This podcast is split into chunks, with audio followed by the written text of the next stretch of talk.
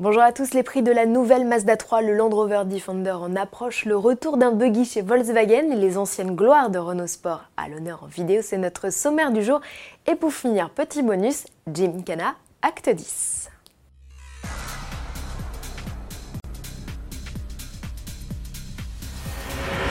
Vous avez demandé les tarifs de la Mazda 3, les voilà. Un mois tout juste après la présentation de sa compacte de quatrième génération, le constructeur japonais envoie déjà la note. Seuls deux moteurs sont proposés au lancement, le 2 litres essence de 122 chevaux avec système de coupure des cylindres et micro-hybridation s'affiche à partir de 24 100 euros. Le 1 litre 8 diesel inauguré sous le capot du CX3 est proposé à 28 400 euros. Il développe 116 chevaux. Quelle que soit la motorisation, comptez 2000 euros supplémentaires pour la boîte auto. Cinq finitions sont proposées au catalogue. De série, la Mazda 3 profite d'un affichage tête haute, de compteurs numériques et d'un système multimédia de 8,8 pouces. Pour parfaire cette montée en gamme, de nombreuses aides à la conduite s'ajoutent, comme la reconnaissance des panneaux ou le dispositif de surveillance du conducteur avec caméra infrarouge. Les prix de la Mazda 3 pourraient encore grimper avec l'arrivée prochaine sur les essences de la technologie Skyactiv X à allumage par compression. La Mazda 3 est attendue en avril prochain en France. La berline à 4 portes sera elle disponible courant 2019. Fin d'année riche en surprise puisque Land Rover s'est décidé à montrer officiellement son futur Defender. Ne nous emballons pas, le 4x4 est encore camouflé. La surprise ne sera déballée qu'en 2019.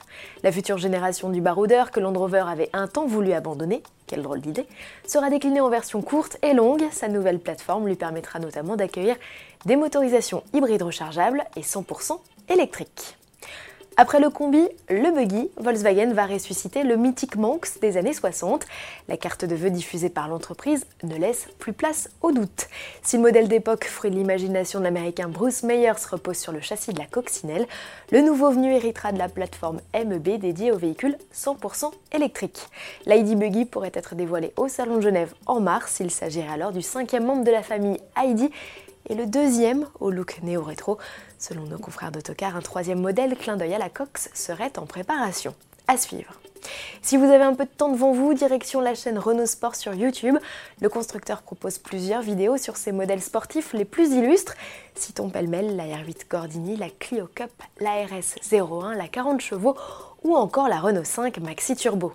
Les modèles sont regroupés par thématique, les voitures de record, de rallye, les modèles de série et de piste, ainsi les F1.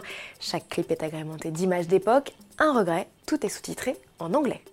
Puisqu'on parle de sportif, terminons JT avec un extrait du nouveau Gymkhana de Ken Block.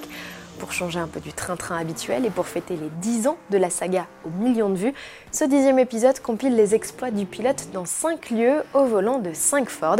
Fiesta ST, Mustang Unicorn de 1400 chevaux, Escort RS Cosworth, Focus RS RX et F150 préparés.